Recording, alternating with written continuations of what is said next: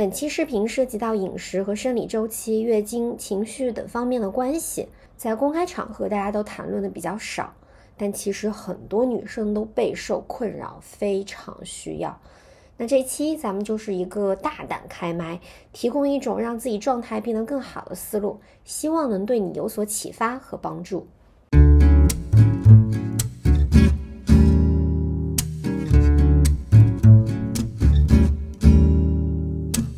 欢迎收听好好吃饭，我是小常，我是小赌，让好好吃饭成为一种习惯。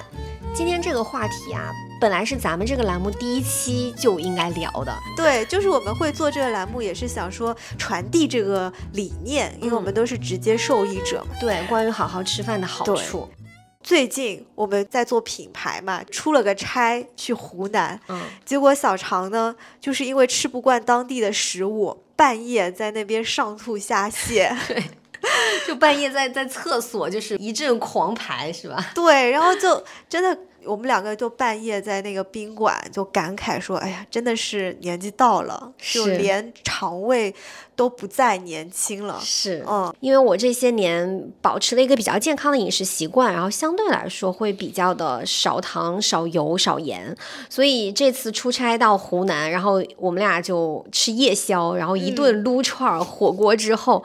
哇塞，我真的一整个肠胃非常的不适，所以我在湖南的时候，就我可怀念家里做的饭菜了。这个倒是真的，就小常家的饭啊，就是值得大家一吃，真的就是又好吃又健康的那种。嗯，对，因为小赌去我们家就蹭过好几次饭了哈。对对对，我老公、我公公婆婆都是湖南人，然后他们以前的口味就是非常重口，又很辣又很油，而且我公公还是一个香。湘菜大厨，但是在我的 熏陶和潜移默化之下吧，开始做改良版的香菜。嗯，在保留了一些香菜的精髓的基础上，会更加的少油少盐，就。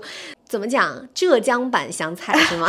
对对对，融合版的。上次我去他们家那个香干炒腊肠，都是自己家里灌的，一比九的肥瘦比，就特别特别香，但是一点都不油腻。对，就正常其实应该是七比三嘛。是 是，但是因为我我不大爱吃肥肉，所以就一比九，其实也没有很柴，做的确实蛮好吃的。嗯，我们家都算是好好吃饭的践行者吧，因为我婆婆以前特别容易长口腔溃疡，哦，因为她。他们很喜欢吃腌制品，腊肠，然后熏鸡、熏鸭、火腿这些东西，可能每天都要吃，所以他们以前很容易长口腔溃疡，然后还很容易便秘。哦，但现在就是口腔溃疡跟便秘的问题都好了很多。嗯，然后我婆婆也开始突然发现，哎，这个调整了饮食结构之后，就整个身体状态真的很不一样，而且，啊，她瘦了好多，然后她特别开心，所以你婆婆看起来非常年轻，就感觉皮肤也特别好。对，是，嗯，他现在就很愿意跟他的小姐妹分享这些东西。确实，这个就对家人也很好。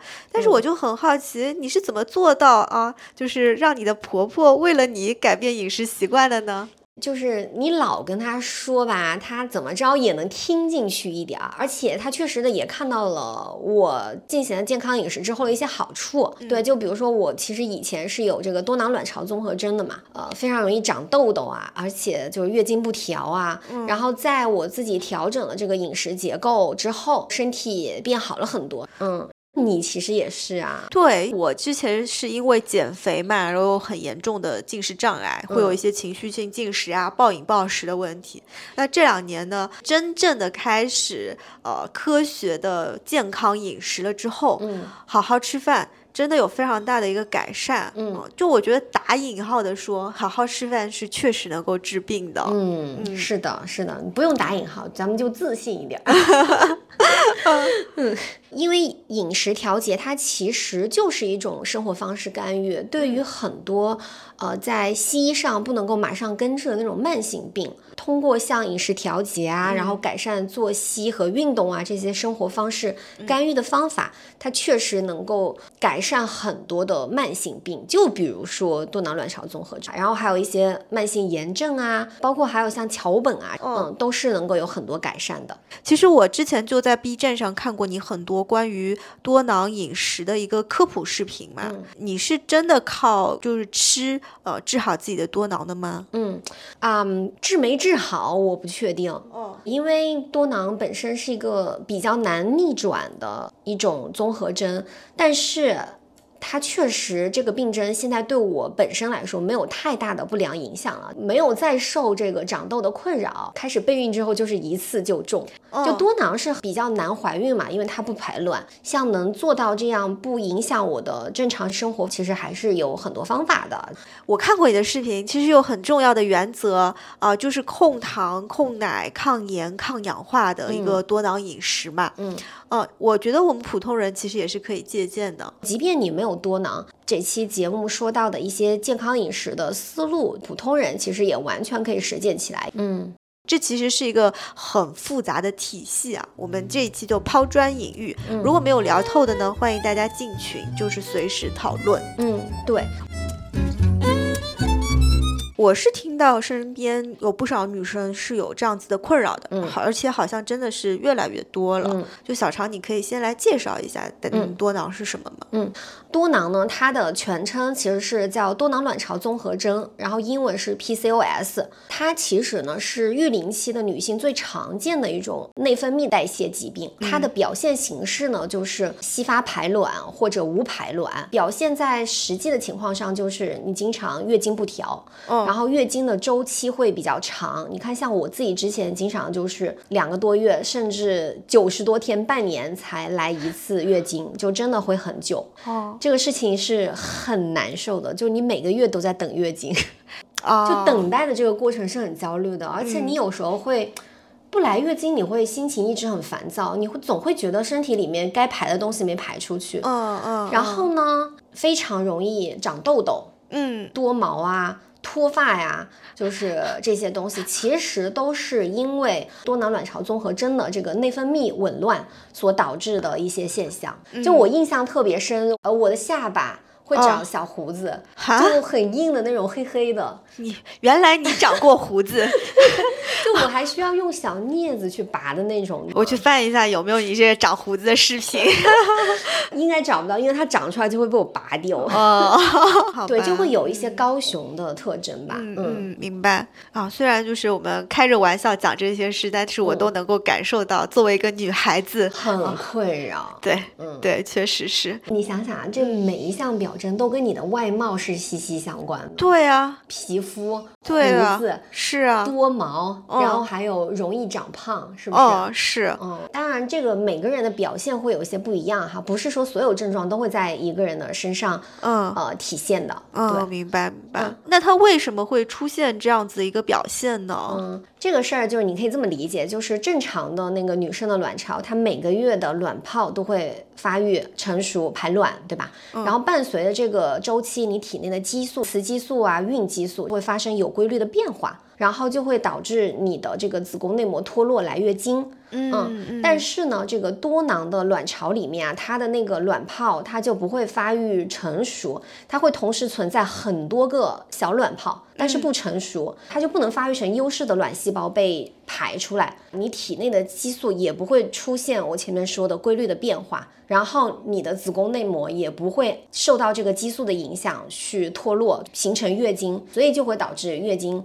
稀发，你严重的就会闭经，然后甚至不育。然后也因为你的这个激素紊乱，雌激素、孕激素紊乱，雄激素高，就会导致我前面说的这个呃长痘痘啊，然后多毛啊、脱发呀这些高雄激素的表现。所以多囊会变得很 man 是吗？对，可以这么理解吧。其实多囊的女生很多，嗯，就目前一般认为发病率是百分之十左右，也就是说，呃，十个人里面会有一个女生是多囊，啊，比例这么高吗？对，实际上很有可能比这个更高，因为这个是通过一个大规模的人群调研，比如说十个人里面有一个人知道自己是多囊，但是可能剩下的九个人里面，他有些人是多囊，但是他自己并不知道，嗯，因为很多女生对这个多囊的知识是比较缺。失的。她可能是月经不调，但是她从来没有去医院确诊过她是多囊，所以实际上发病率应该是比这个百分之十还会更高。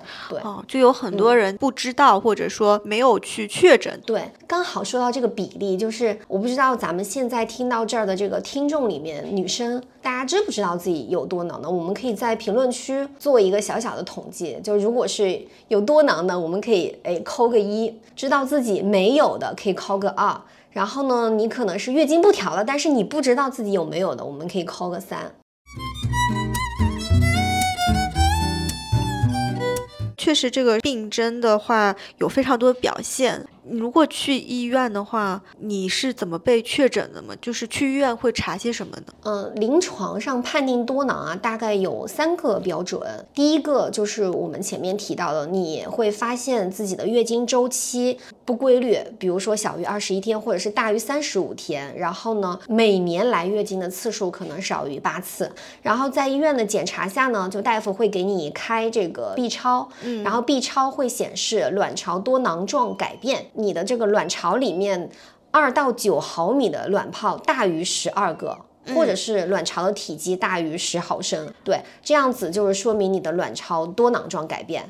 然后第三个是大夫还会让你去测这个激素六项，嗯然后激素六项里面的其中有一项叫血清睾酮，它是一个雄激素，大于零点五五纳克每毫升，或者是一点九纳摩尔每毫升。同时呢，你还有多毛啊、痤疮啊这些表现，就可以去确诊。那像我自己当时的话是这一二三全部都符合，而且除了这些之外呢，我当时还有胰岛素抵抗。那什么是胰岛素抵抗呢？呃，胰岛素抵抗的意思就是说我身体对这个胰岛素不敏感，就是你吃完碳水之后，你的血糖不是会飙升吗？然后正常你分泌胰岛素来降血糖，是对。但是呢，如果我是胰岛素抵抗的话，我的身体需要分泌。非常多的胰岛素才能把这个血糖降下去，这个时候我的血里面的胰岛素的浓度就会特别高，就是会增加之后转变成糖尿病的一个风险。而且胰岛素抵抗的人呢，很大情况就是易胖体质，很容易会有这个肥胖的困扰，尤其是腹部脂肪堆积啊，嗯，血糖非常容易转变成脂肪，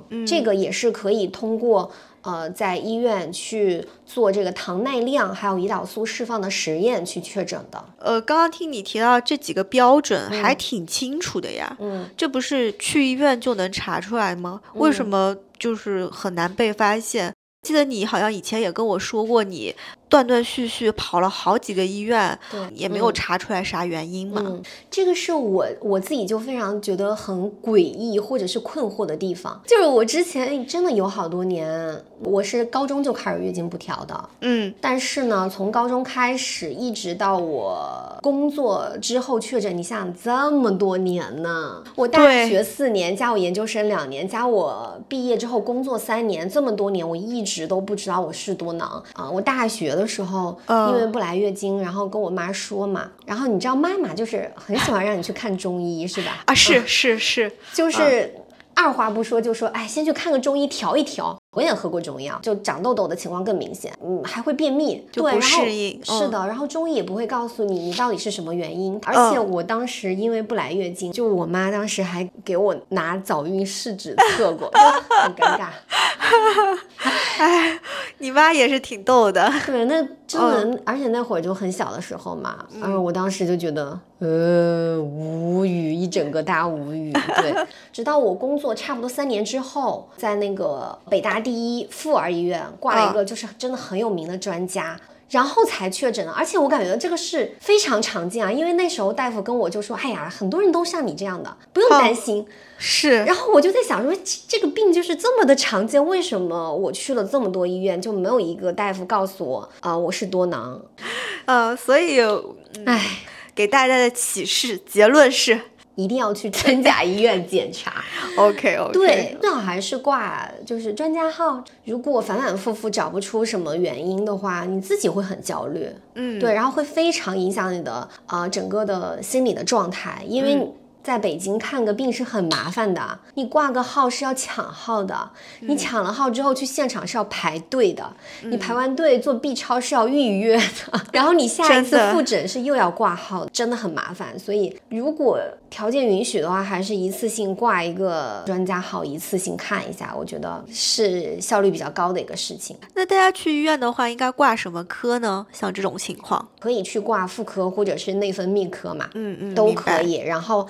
呃，一般的话，大夫就会给你开这个呃激素六项的检测，然后还有 B 超。像激素六项的话，一般会建议来月经的第三天去检查它的这个呃数值是比较准的。但如果你是长时间没有来月经，那你就随去随做就好了。哦，因为你也不知道你什么时候来嘛。对对。然后像 B 超的话，就是他会开给你检查。然后一般的话，很多大夫还会再给你开一个那个糖耐和胰岛素释放实验的检查，看看是否有胰岛素抵抗。呃，有的大夫还会再给你看个甲功啊什么的，他会根据你的这个主诉的这个症状的描述来给你开相应的检查，所以大家还是尽早的可以去医院，因为我看了小肠之后，他的状态真的很好。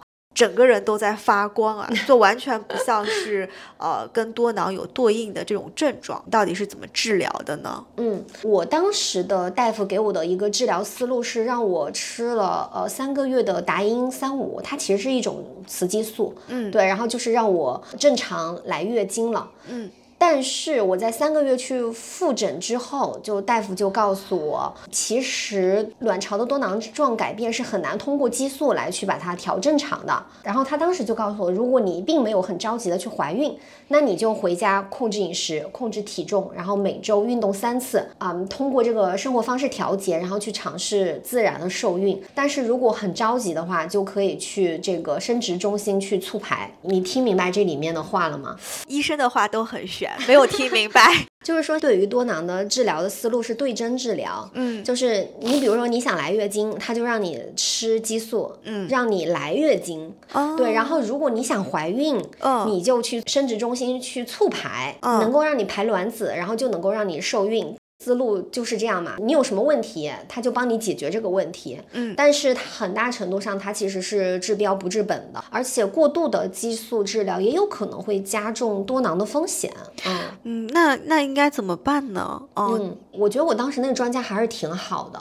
嗯，因为很多大夫他不会跟你说那么多话，是他直接给你开药，然后让你吃，然后再让你复查，再让你吃，再让你复查就完事儿了。是，但是我当时那个大夫就跟我说清楚这回事儿了。嗯，就是如果你的目的性不那么明确，你就回家自己去做一些生活方式上面的调整。因为他也很忙，他也没有跟我说特别清楚，所以我相当于就是带着他这句话，自己回去查了很多资料啊文献，然后我就会发现中华医学会妇产科学会内分泌学组，它其实有修订一个叫做多囊卵巢综合征中国诊断指南的，然后里边就明确的指出，生活方式干预是多囊卵巢综合征患者的首选基础治疗。生活方式干预可以有效的提高多囊卵巢综合征患者的生命质量。那什么是生活方式干预呢？其实简单来说就是控制饮食、增加运动，然后健康生活啊，这么简单吗？那不就是本台宗旨：好好吃饭、好好运动、好好生活吗？对，你说的没错啊。所以就是听我们的节目能够对 对，是身体有很大的帮助哈。嗯，对。但是就是说，呃，多囊的情况的话，在这个好好吃饭的基础上，还是会有他自己的一些呃侧重点的，就是相当于是升级版的好好吃饭，您可以理解为。嗯，更有针对性，对，更有针对性。然后它其实就是在我们之前一直强调的这个中国居民膳食指南的平衡膳食的基础上，嗯，需要更做到四个点吧，更低升糖、低升胰岛素、抗氧化、抗炎。具体那，对应的就是我们操作方法呢，嗯，操作方法上，此处那个艾特一下课代表哈。对，第一点就是我们先说一下主食，嗯，就是主食的话，嗯，之前膳食指南里面是推荐大家每天粗粮，就全谷物粗粮的占比应该是在三分之一到二分之一左右，嗯，那如果是多囊的女生的话，其实这个全谷物杂豆薯类的占比更高，甚至一开始的时候可以把它全部都替换为全谷物杂粮和豆类。杂粮和豆类具体有哪些呢？就各种各样的全谷物嘛，对，尤其是呃黑米、荞麦、燕麦是。呃，非常推荐的，因为像黑米的话，它是一个非常低升糖的主食，它的 GI 值很低，而且里边会有花青素，是能够抗氧化、抗炎。荞麦里面呢，它会有一种营养成分叫做肌醇，它对这个恢复卵巢的自主排卵功能也是有帮助的。然后燕麦呢，它里边的这个贝塔葡聚糖啊，也是能够降低餐后血糖上升的速率，呃，促进肠道的健康，促排便啊，很多这样的好处。如果是多囊的女生，就可以把这些。比例提高到。百分之百，但是还是要根据自己的肠胃的一个习惯。如果说你的肠胃比较不好，呃，一开始不能够耐受这么高的呃粗粮的比例的话，你自己可以从比如说三分之一开始，慢慢的往上去加大占比，更低升糖、低升胰岛素和抗氧化、抗炎。嗯嗯，这是第一点关于主食。嗯，第二点的话就是呃，可以大量吃蔬菜，尤其是深绿色的蔬菜啊，十字花科类的蔬菜啊，就是像西兰花。西兰花对，深绿色。蔬菜就更不用说了，就是它里边的 B 族维生素啊、贝塔胡萝卜素啊、镁呀、钙呀，就这些呃营养素的含量都是很高的好东西。对，而且蔬菜其实它都是膳食纤维很高的食物嘛。嗯，你比如说你吃主食的时候，先吃蔬菜都是有利于降低餐后血糖上升。而且蔬菜你几乎可以完全忽略它的热量，就想吃多少就吃多少。嗯。第三点就是水果要以低碳水、低糖，然后高抗氧化性的水果为主。就比如说，呃，蓝莓、草莓、树莓、桑葚、樱桃、杨梅这些各种各样的莓果，还有什么橙子、西柚、猕猴桃啊，就这些啊，维生素 C 含量比较高的水果。对，要以这些为主。很多水果，你比如说像葡萄啊、哈密瓜啊、西瓜，它要么就是升糖指数比较高，要么就是碳水含量比较高，也是不利于这个多囊女生去吃太多的。第四点就是可以多吃鱼虾和白肉，要多于红肉。这样子的话有利于抗炎。很多女生平时吃猪肉啊、牛肉比较多，对，嗯，那多囊女生的话就可以提高鱼虾和白肉的占比，因为红肉里边它有血红素铁，它如果吃多的话是容易致炎的，嗯，对，所以像猪肉啊、牛肉类的食物也不能给它吃太多，占比太高，就也是需要鱼虾白肉能够多吃一些，尤其是像鱼虾，因为它里边还含有欧米伽三不饱和脂肪酸嘛，嗯，然后这。这些都是很有利于抗炎的。明白。第五点的话，就是尽量不吃乳制品吧。对，嗯，因为乳制品里边儿，呃，它有一个东西叫 IGF 杠一，然后它是一个类胰岛素因子。很多人喝完乳制品之后，它的胰岛素容易升的比较高，然后就会导致你长痘啊，对多囊不利的。呃，但是也有一些研究说，无糖酸奶可以适量喝，因为酸奶里面它的这个益生菌也是有利于就是控制这个长痘的这些炎症啊什么的。嗯，对。但是一定要注意是无糖，不要喝那种加了糖的风味酸奶，因为加了糖之后就又是一个高升糖的东西了。就普通如果没有多囊女生，但是老长痘，是不是也可以控制一下？控制一下，对，不喝就是少喝牛奶、乳制品。换成植物奶就会改善。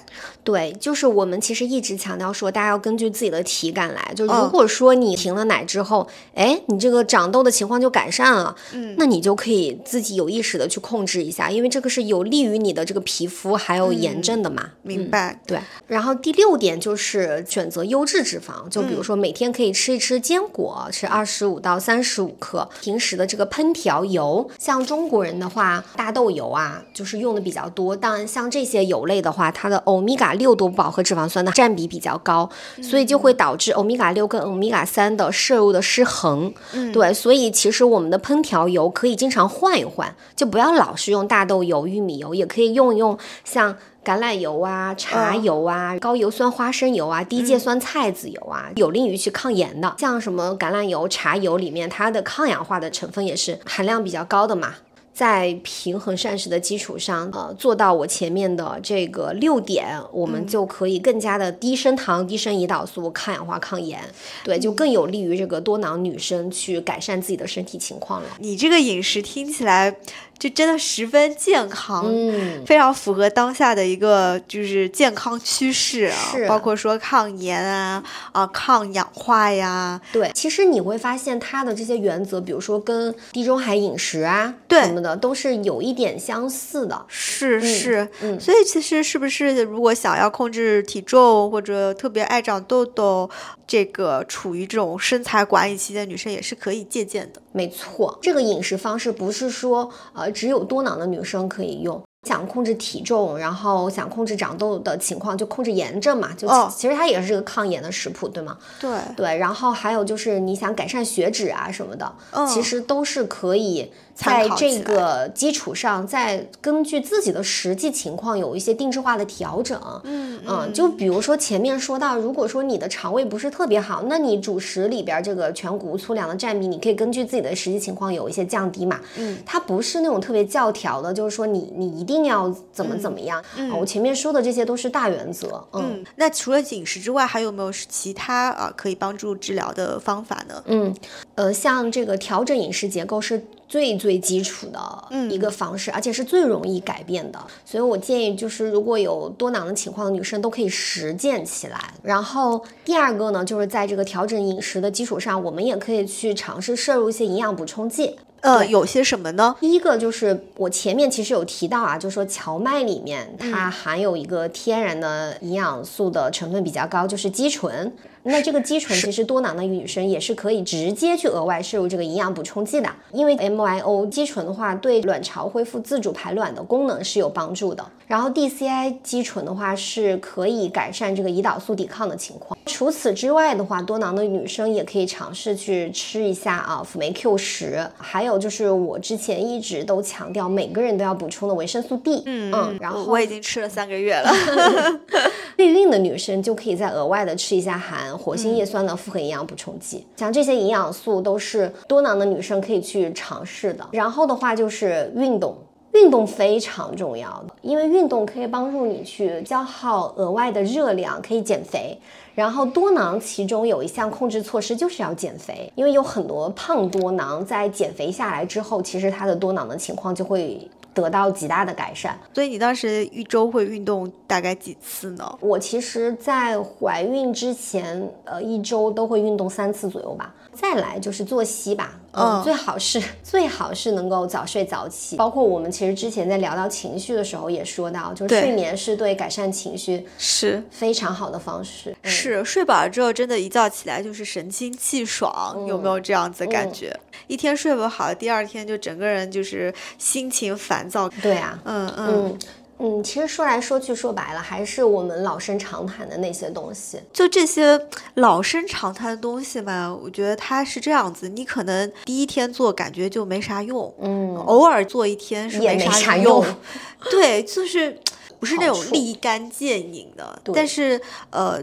你慢慢的坚持了一个月，或者说都不用一个月，我觉得就是一个星期、两个星期保持了之后，真的整个人就会轻盈很多。对，它是一个阶段性的一个收获。是，嗯，就你真的会觉得自己的状态不一样，看到这个作用之后，它会鼓励你去坚持下去，去做更长的时间。嗯，但是你永远不去行动的话，你就永远享受不到它带来的好处。嗯嗯，我自己现在很明显是我真的能够从这个健康饮食、健康生活上面去从中受益啊。就说我要生宝宝、怀孕这个事情，我其实之前一直是有点担忧的。就我知道我自己是多囊，我特别怕就是我会。很难怀孕，因为我也也老大不小了嘛。我对我们咱们也是三十加的女生了，往后拖的话，就身体的情况就是你抵抗不了这个自然规律嘛。对对对，还是希望效率能高一点。但我确实没想到，真的是一次就中了，就很幸运吧？我觉得也是。当然，我觉得这也是嗯长期就是自己改善的一些结果，因为这些调节之后，你看我现在皮肤变好，对，然后睡眠状态也很好。我现在其实是嗯产后七个月，小常当面比他视频里面的就是。真人哈更上镜啊！谢谢啊。嗯，我其实是在产后的第一个月就出了月子，我就去开始出去参加活动。大家都说完全看不出来你是产后一个月，就是自己这么说有点不要脸，但是我真的一整个就是容光焕发。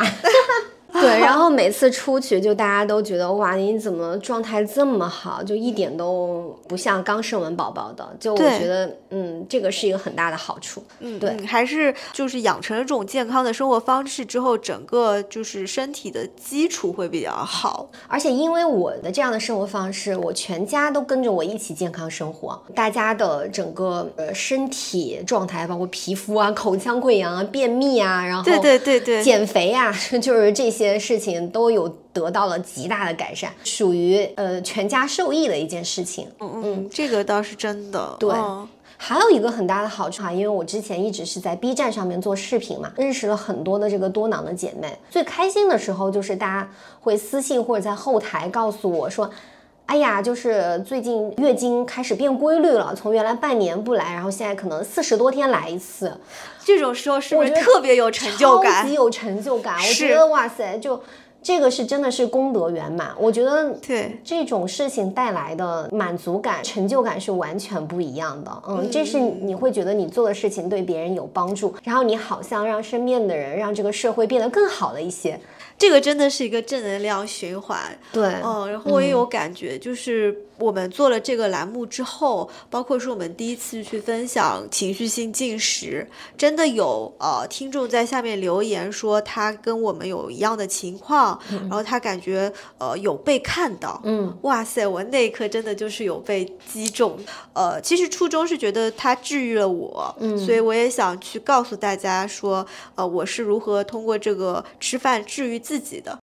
像刚刚小常说的那些呃多囊饮食的一个整体思路，跟我的饮食习惯也很像，多吃蔬菜呀，深颜色的蔬菜呀，然后是吃鱼啊啊对，吃鱼和虾，每天要吃一把坚果呀，嗯啊都很对，都 是我和小赌经常互发每天的那个饮食的东西，就我们的菜谱真的很像，是的，是的，是的，而且小赌超级牛，就是因为我们是浙江人，然后很爱吃鱼，他现在居然就是自己每周去钓鱼。鱼，我觉得也是，对我最近沉迷路亚啊，然后就是有会有一些鱼货，然后回来就自己立马给做了。对，就是真的又新鲜又健康，我觉得是特别好。北方的朋友不太会做鱼，所以最后就是不是我钓上来的，大家也都给我，这只有我一个浙江人发挥了一些那个家乡的优势。所以啊，其实好好吃饭对小沙来说是治好了他的多囊，那对我来说其实。根本意义上是获得了一些内心的平静，对，不光是可以治疗身体上的一些呃，就是病症，它对我们的情绪调节就也有治愈心灵的一个疗效啊，没错。这么说其实有点悬，但但确实是这样，因为我当时。进食障碍很严重的时候，是有去呃上海就是精神卫生中心接受一个团体治疗的，嗯呃，然后在当中的是呃为期两个月的这样一个课程，它的一个课程表里有专门的一个部分。呃，有一个课就是教你好好做计划啊，一日三餐。嗯，我当时才意识到说，哦，好好吃饭这个事情其实是一个治疗手段。嗯，哦，可以从根源上去解决啊，你跟食物的一个关系是非常重要的一个呃环节吧。嗯，那他给我带来的变化，我觉得也是非常明显的。是我当时听完你第一期的节目，我就觉得哇塞，这个。帮助太大了，对，改变很大。就以前的状态真的非常差，嗯，每天就陷入这种呃自我责备的一个恶循环当中。是的，是的。然后其实。在真的好好吃饭之后，你的感受是一个是体重稳定了，因为我并没有变胖。你给我带来的变化就是我所有对于体重的焦虑就消失了。嗯嗯嗯，对，同意。我现在也完全脑子里面没有减肥这两个字。对，就很久很久没有上。你就会觉得生活特别的轻松，因为你不需要考虑减肥了。是我以前是每天要称的，早上称一次，晚上称一次，这种这种情况你知道？但是我。昨天，因为我们要准备这个节目，我就去称了一下体重。我已经大概有三四个月没有上秤了。最近因为没咋控制，我觉得好像应该是胖了啊。但是我一上秤，体重就是就没有什么变化，就还是因为是最近可能吃啊什么，根本上面已经比较规律了。以前我是反反复复，最瘦的时候可能就吃七十斤，当然那个时候就是人都是形容枯槁，一天就吃一顿的那种时候，特别特别不好。嗯，然后一到过年，就那个闸门放开了之后，就开始暴饮暴食，就复胖，嗯，就可能体重这个一个月两个月就会有这个十几斤的一个浮动，嗯，然后再节食减肥下来，是，就是现在这样子情况就完全消失了，一日三餐都吃的很规律，嗯。啊，我也知道说。说呃，你吃了这些不超过这个量，完全 OK，不用担心。是是是，嗯，不用再天天上称，不用纠结这个数字了。对，真的会非常轻松。就你的那个热量的摄入跟热量的消耗已经相对来说比较稳定，就是收支平衡。对，所以你的体重就会保持在这个地方，不大会会动了。而且因为你好好吃饭，你也不会出现食欲上很大的波动，就你不会特别想要去吃一些啊所谓的垃圾食品，就高。高高热量啊，然后高糖高油的那些东西，所以你就不会额外的摄入热量，就那些导致你会长胖的那些根源，你可能都不会去碰它了，嗯，因为你食欲很稳定，嗯嗯嗯。第二点的话，省钱。是真的省钱，因为以前我我听过我们第二期节目的人都知道，我是一个智商税大户，就是不好好吃饭，然后去买各种什么呃保健品、胶原蛋白、酵素，然后之类的哈，有各种各样。那这些东西其实又贵，实际功效真的不如正常的一日三餐。是的，嗯，欢迎现在还在买什么酵素啊、什么抗糖丸啊、美白丸的女生都要去听一下我们第二期节目。能够帮你省很多钱。对，就是你拉一拉你的一些 就是人生清单的话，啊，焦虑清单，你去拉一拉你的焦虑清单的话，你会发现我现在，呃，没有这个焦虑之后，呃，会省下很多钱。嗯，因为很多这些东西其实是商家是利用了你的焦虑，让你去买一些对他们来说利润非常高的东西。对对对，没有焦虑就不会为焦虑付钱。是的，是的。第三点的话，我觉得非常明显是我性格上更开朗了，就是有暴饮暴食或者有进食障碍的时候是很害怕社交的，我也不喜欢跟人一起吃饭，因为总觉得心里很有负担。比如说我今天要吃一个餐厅，然后这家餐厅我明明很喜欢，但是我就会要做很多心理建设，一路上就在想，哎呀，我今天到底要吃多少呀？我万一吃多了怎么办呀？那我到底还要不要去呀？就一路。路上这有非常多的，就一直内耗。嗯，到了饭桌上也是心不在焉，因为我完全脑子就在那个食物上，就他该吃多少，我是不是该停了？哎，我再吃下去，我就要变胖，我就要吐了 啊！或者说，哎，算了算了，干脆就吃完再说吧。啊，就很多这种的情况，然后就，但现在不会，就现在就是没有什么障碍了，我就觉得。约饭啊，享受食物是很开心的，对，就是一件很开心的事情。嗯嗯，小常其实也是，是我约饭约来的。对对，嗯，就通过食物也能交朋友。很多朋友都是通过食物对，你看我们听咱们频道的这些听友进到我们那个快乐健康吃喝群里面嘛，就大家就每天发那个美食图，我觉得就看到就很让人开心。对对，就是真的食物是可以平等的治愈每个人的。对，而且食物可以让大家成为朋友。对，所以我说，呃，我我其实以前是一直跟他处于一种就是非常相爱相杀的关系，我我不知道怎么去 handle。他的时候都是呃。就是那种负面情绪，它给我带来的痛苦很多。但是我现在学会，哎，跟他做好朋友之后，你就会发现他真的是可以带给我治愈和能量的。嗯，我那天在翻我们那个听众的留言嘛，发了一人食之后，就有听众在下面留言说，我就是不喜欢跟 同事一起吃饭，然后每天中午都是等他们走了之后，或者一个人默默溜掉去享受那个食物时刻。嗯啊，那。那个留言我印象特别深，就是每个人的喜好不一样，但是享受食物时的快乐都是一样的。嗯嗯，对。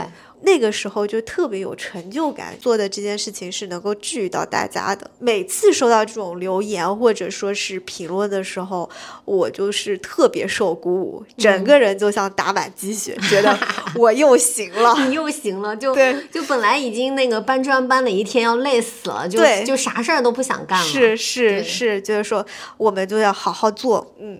就好好吃饭其实是个生活方式，啊，如果你能够把它自然的就融入到生活习惯之后，是会有收益的。嗯，可能不是一天两天，但是三个月之后，大家可以一起来看看变化。就我经常收到一些留言哈，就是找我说小常，你能不能给我出一个什么什么什么的食谱啊？对，嗯，我其实想跟这些听众说，就是食谱什么的真的不重要，你只要掌握这些大的原则，然后去实践，呃，自己去搭配。嗯嗯，就其实不大会出错的，因为每一个人喜欢吃的东西都不一样。是，你不要照搬别人的食谱，他爱吃的那个东西，你可能就不爱吃。嗯，那你在照做的过程当中，你可能就会很痛苦，或者说你坚持不下去。所以其实我们更应该做的是说，你掌握这个大的原则，然后这个大的原则的基础上，根据自己的口味的喜好或身体的情况进行一些调整。听起来这件事情就有一种。叫什么？纸上得来终觉浅，绝知此事 要躬行，是不是？就是大家还得自己有自己的一套方法。对对，在小红书上经常会有很多爆款，告诉你什么什么搭配啊，什么什么食谱。我当然也可以去出很多这样子的内容，因为这个事情其实很简单嘛，抓住大家的一个焦虑点，然后你去出一个什么什么食谱或者是套餐，就这种东西 always 会被很多人收藏和点赞。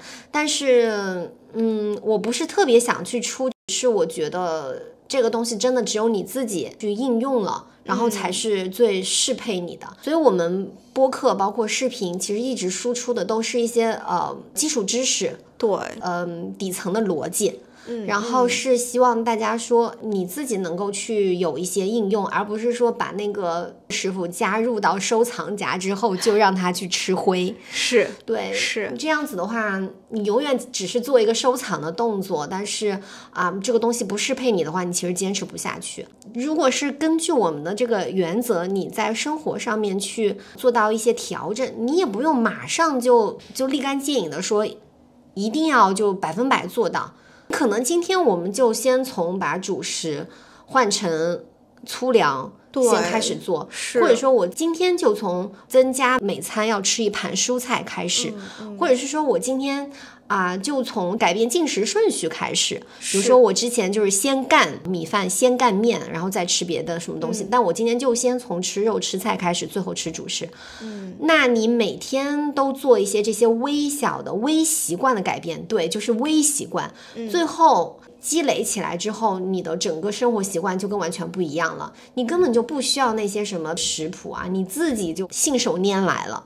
对对是，所以这个是我们比较倡导的东西吧。嗯，而且在这个过程当中，就像小赌说的，它其实不仅是可以治愈我们的身体上面的问题，一些慢性疾病，它也能够治愈我们的精神和心灵。是，就它是个习惯，那习惯的养成就也是慢慢来的，它不是一个什么呃快速型的什么提高班之类的就没有啊，没有什么捷径了。嗯，哎，今天你都听到这了，你白听白不听，对吧？那我们听完之后，下一顿饭就 开始实践起来。对对对对，就是这个事情是大原则之下有很多琐碎，在实操的过程当中，我相信一定会有。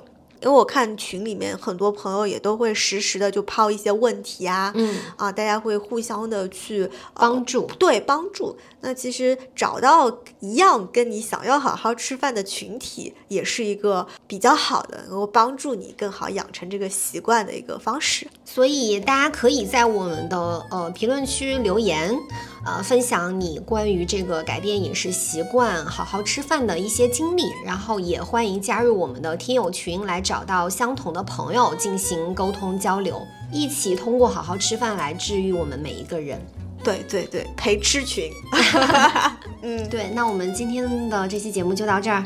嗯，我们差不多又要到饭点了。对，我们俩又要去干饭了。好的，嗯，拜拜。那我们下期再见，拜拜。